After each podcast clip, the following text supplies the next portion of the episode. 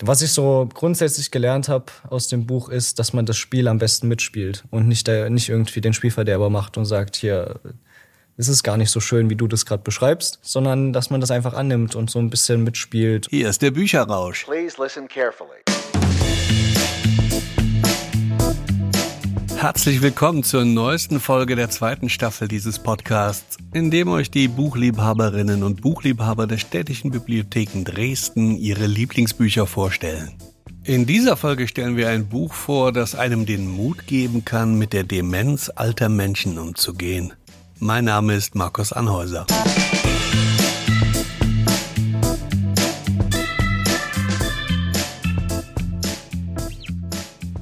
Ja, ich bin der Lauren Schuster, 20 Jahre alt, auch hier in Dresden geboren. Meine Eltern kommen aus dem Rheinland und aus Hessen und habe letztes Jahr mein Abitur gemacht und dann daraufhin beschlossen, ein freiwilliges soziales Jahr in den städtischen Bibliotheken zu machen, genauer bei der mobilen Bibliothek. Da nochmal untergliedert im Bereich SBA, soziale Bibliotheksarbeit, wo wir uns darum kümmern, ja, um die älteren und schwächeren Bevölkerungsschichten und organisieren beispielsweise Büchertische in Seniorenheimen, wo wir dem den Zugang zur Bibliothek ermöglichen. Deswegen auch mobile Bibliothek.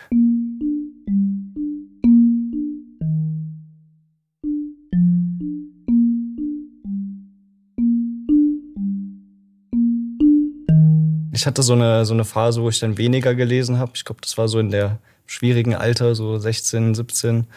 Aber früher auf jeden Fall. Also es war auch so Teil der Erziehung ein bisschen, die Kinder an die, an die Offline-Literatur ranzuführen.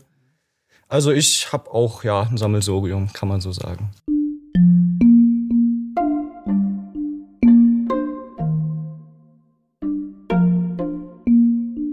Ich trat einfach zu meiner Mutter, habe gefragt nach einem Buch mit Inhalt und mit auch einem interessanten Thema. Und ja, dann hat sie ihr Bücherregal angeschaut und das Buch gegriffen, mir gegeben. Ja,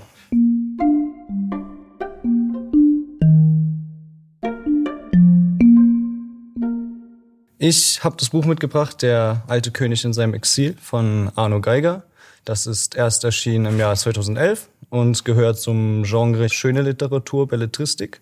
Geschrieben wurde es von Arno Geiger, der ist 1968 in Österreich geboren, schon relativ früh in seiner Kindheit ähm, in Kontakt mit einem Verlag gekommen, mit dem Karl Hanser Verlag und das brachte ihn praktisch dazu, dass er seit 1997 ähm, zahlreiche Romane schon veröffentlicht hat und auch durch die Bank weg preisgekrönt und auch das Buch vereint sehr viele Preise auf sich. Also ein Autor, der auf jeden Fall gut schreiben kann.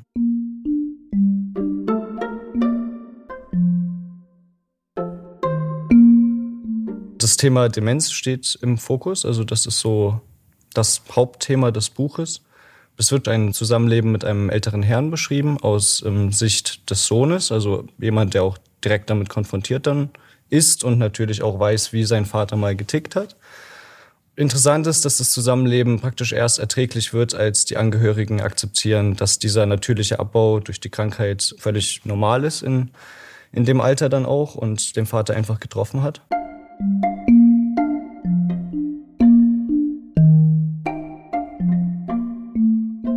Das sind zwei und eigentlich spielt diese Geschichte auch nur zwischen den zwei. Also es gibt immer auch noch Nebencharaktere, aber ähm, hauptsächlich ist es August Geiger, der, der Vater ist 83 Jahre alt, Vater von vier Kindern, ehemaliger Gemeindebeamter, war auch eigentlich die ganze Zeit so in, in seiner Bubble, also da in seiner Gemeinde tätig und ist da auch sehr bekannt. Im Buch ist er seit 15 Jahren an Demenz erkrankt und das ist ja so das Hauptthema dann auch. Ja, zweite Hauptfigur ist Arno Geiger selbst, also auch eine sehr interessante Perspektive so, weil er sich auch selbst so benennt und es auch ganz klar wird, dass er das halt ist. Zweitjüngster Sohn pflegt seinen Vater und berichtet halt in dem Buch darüber und lässt auch keine persönlichen Details aus, sondern schreibt da wirklich sehr genau, wie der Alltag ist, was der Vater von sich gibt und wie man, vor allem aber, wie man darauf reagieren kann.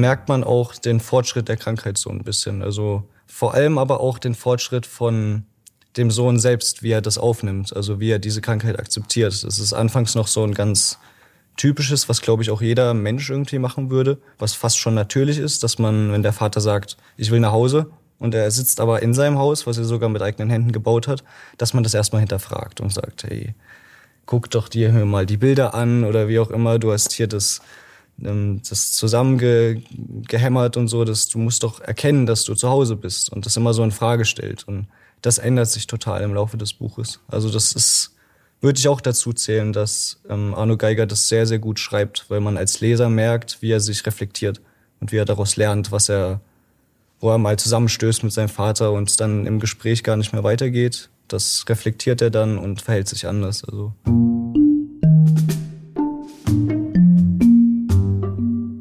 Ja, ist anfangs sehr unbeholfen einfach mit der Situation, dass, dass sein Vater, er hatte wohl auch nie so einen sehr direkten Kontakt zu, oder so eine sehr direkte Bindung zu seinem Vater. Also er kam irgendwie nie und hat ihm mal auf die Schulter geklopft und irgendwie gesagt, hast du gut gemacht. Und deswegen ist es wahrscheinlich noch mal ein bisschen schwieriger greifbar am Anfang. Also da ist er wirklich sehr unbeholfen und sitzt teilweise abends wirklich da und weiß gar nicht, wie, wie es weitergeht und so. Und diesen Fortschritt bemerkt man sehr im, im Lesen, dass er dann später einfach auch viel, viel besser auf die Situation reagieren kann, indem er, vielleicht ein kleines Beispiel, wenn der Vater dann wieder meinte, dass er, dass er nach Hause will, dass er jetzt endlich mal los will und so, dass er dann die richtigen Antworten findet, dass er dann sagt, ja, und wart doch noch mal ein bisschen und dann verläuft sich das auch. Das hätte er davor halt nie gemacht. Da hätte er immer gleich argumentiert, hier, du bist zu Hause und so. Also das, das zieht sich so durch das Buch durch.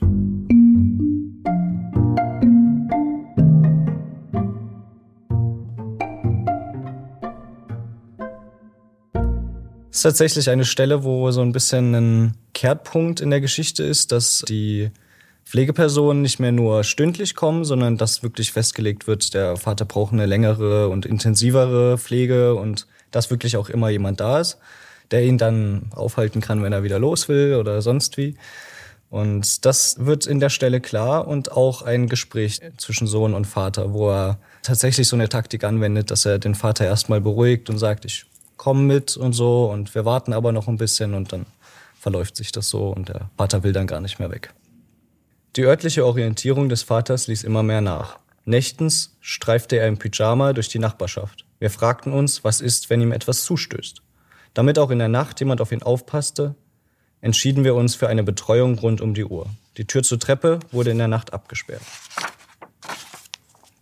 Die slowakischen Frauen, die ins Haus kamen, brachten Ordnung in den Tagesablauf des Vaters. Die ständig wechselnden Menschen, die bisher morgens in sein Schlafzimmer getreten waren, hatten ihn konfus gemacht. Seine Verfassung besserte sich in kurzer Zeit. Wir konnten regelrecht zusehen, wie er auflebte. Verbunden damit, dass die Krankheit sich durch ihr Voranschreiten selbst abmilderte, begann für den Vater eine relativ gute Zeit. Kein Demenzkranker ist wie der andere. Oft sind Verallgemeinerungen heikel. In ihrem Wesen bleiben die Betroffenen unergründlich, jeder ein Einzelfall mit eigenen Kompetenzen, Empfindungen und eigenem Krankheitsverlauf.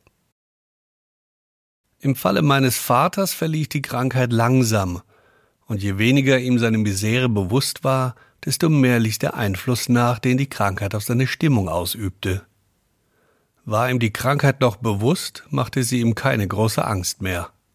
Er nahm sein Schicksal gelassen hin, und seine positive Grundeinstellung kam wieder öfter zum Vorschein. Auch passierte es seltener, dass er ohne Heimathafen durchs Haus irrte. Es gab zwar weiterhin Situationen, in denen er nach Hause wollte, dieser Wunsch ging aber nicht mehr mit Panik einher. Seine Stimme klang oft ruhig wie die eines Menschen, der weiß, dass das Leben immer schlecht ausgeht und dass es nicht lohnt, sich aufzuregen. Ich gehe jetzt nach Hause, sagte er einmal, als er müde war, noch länger zu warten, dass ihn jemand mitnahm. Gehst du mit oder bleibst du hier? Ich bleibe hier. Gut, dann gehe ich allein. Was nutzt mich hier das Warten und dann, wer weiß, im November heimgehen? Und vielleicht auch noch etwas zahlen müssen. Die einzige Chance ist sofort heimgehen. Ja, geh nur. Darf ich gehen? Wenn du meinst, bitte, steht dir frei. Und eins noch, meine Angehörigen, darf ich sie mitnehmen? Selbstverständlich. Nimm sie mit. Gut, danke. Er schaute sich um, ob ihm noch etwas auffiel, das er mitnehmen könnte. Er sagte zufrieden Da ist nichts mehr, was mich persönlich berührt. Anschließend kam er nochmals zu mir an den Tisch. Sein Gesichtsausdruck ließ erkennen, dass ihm die Situation ein wenig peinlich war. Er zögerte, rückte schließlich aber doch mit dem Problem heraus. Hast du mir eine Adresse oder eine andere Anweisung? Ich meine, du müsstest mir nur sagen, geh die obere Straße entlang, bis du das Haus siehst. Die Art und Weise, wie er um Unterstützung bat, ging mir zu Herzen. Ich sagte, ich habe es mir überlegt, ich komme mit. Wenn du noch eine halbe Stunde wartest, bis ich mit Tippen fertig bin, gehen wir gemeinsam. Wohin? fragte er. Heim, sagte ich. Mich zieht es auch heim. Wirklich? Ja, aber bevor wir gehen, solltest du dich ein wenig ausruhen und Energien sammeln. Ist es weit? Weit, weit genug. genug. Aber wir schaffen es an einem Stück. Und du würdest tatsächlich mitgehen. Ja, sicher. Das würdest du tun. Ich nahm seine Hand, drückte sie kurz, sehr gerne sogar. Das war eine Antwort nach seinem Geschmack. Sogleich strahlte er über das ganze Gesicht, griff ebenfalls nach meiner Hand und sagte Danke. Dann setzte er sich zu mir an den Tisch und wir verbrachten einen halbwegs ruhigen Abend, bis ihn seine Betreuerin ins Bett brachte.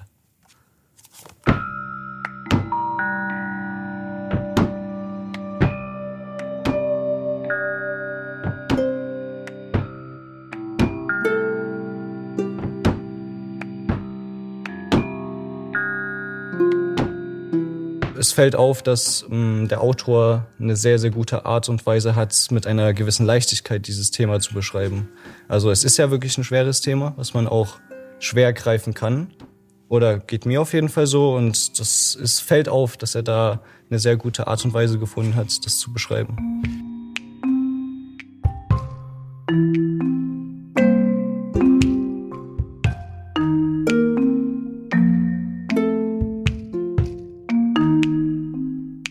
Also ich wusste damals nicht, dass ich meinen FSJ bei, den, bei der mobilen Bibliothek mache. Aber ich glaube, gerade in der Hinsicht bin ich da ein bisschen schon vorher gereift, um so eine Situation dann besser bewältigen zu können. Also Sie müssen sich, sich das so vorstellen, in den Seniorenheimen sind halt auch durch die Bank weg Senioren, die vielleicht nicht mehr so viel können, dann aber auch wieder Leute, die total viel können, die die anderen dann immer so ein bisschen darauf aufmerksam machen, dass man den Rollstuhl ja so schiebt, was weiß ich. Und da kommt man auch manchmal in Situationen rein, wo man, wo man nicht gut reagieren kann oder auch gar nicht weiß. Ich meine, gerade auch als junger Mensch gegenüber so einem Menschen, der sein Leben wirklich schon gelebt hat und ja auch furchtbar schlimme Sachen durchmachen musste, zumeist. Also das ist ja die Generation. Und ich glaube, da hat es mir tatsächlich, da hatte das einen nachhaltigen Effekt, dass ich ähm, da besser reagieren kann.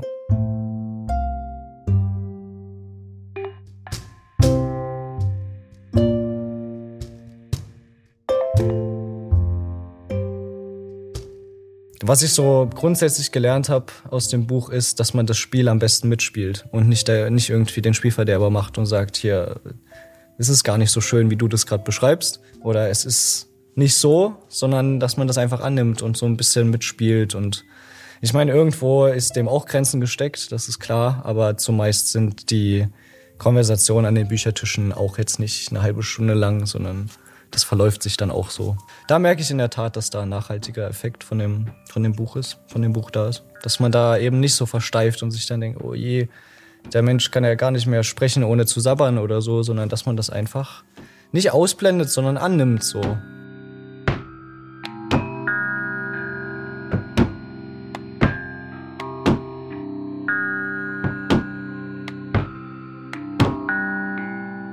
Die Botschaft, die er damit gibt, ist halt, seht das positiv irgendwie, spielt das Spiel mit, ähm, erkennt euren Menschen neu und das, das macht er. Also er schreibt ihn dann auch, ich mir das aufgeschrieben irgendwo, ja, er schreibt ihnen dann auch echt neue Fähigkeiten zu mit Witz, Charme und Selbstbewusstsein. Also Selbstbewusstsein vielleicht auch sehr interessant in diesem, weil so Selbstbewusstsein ist ja auch so ein, aber vor allem der, der Witz kommt rüber, dass sein, sein Vater dann oft total komisch argumentiert, weil er halt keinen keinen Standpunkt hat aber es trotzdem hinbekommt, dieses Gespräch immer weiterzuführen und dann auch, beschreibt er auch an einer anderen Stelle, ganz alte Begriffe dann auf einmal benutzt, die halt früher mal Mode waren und so.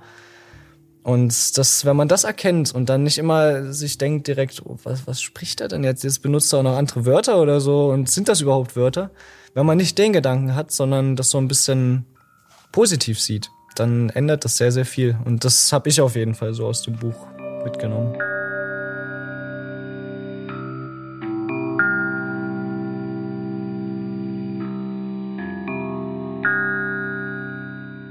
Ich würde es fast jedem ans Herzen legen, weil das Thema, es kann halt eigentlich kein Mensch de facto sagen, dass ihm niemals dieses Thema Demenz konfrontieren wird. Ob das direkt oder indirekt ist.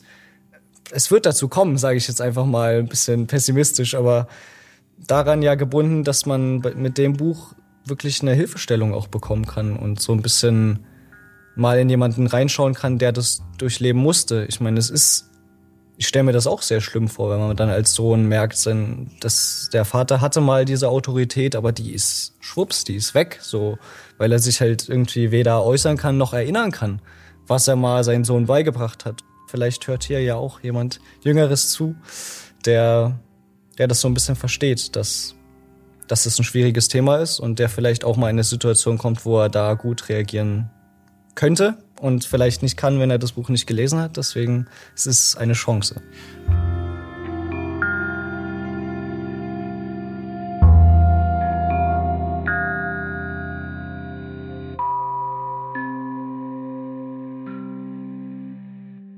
Das war Lorenz Schuster, der euch Der alte König in seinem Exil des österreichischen Schriftstellers Arno Geiger vorstellte.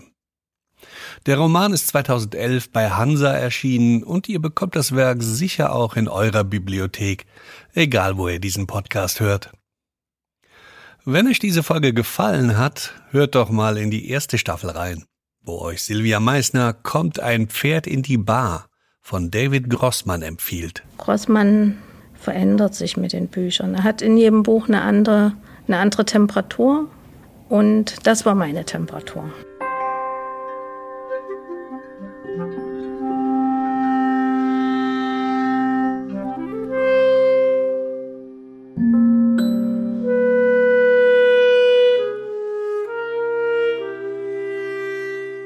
Den Link zur Episode findet ihr wie immer in der Beschreibung zu dieser Folge.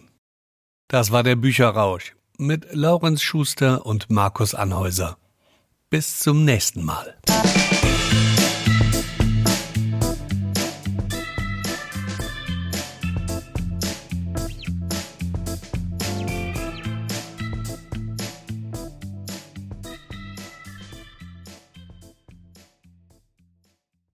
Der Bücherrausch ist eine Produktion von Markus Anhäuser. Die Titelmelodie Please Listen Carefully ist von Jazar. Die Musik in jeder Episode stammt von Blue Dot Session. Eine Produktion aus dem Jahr 2022.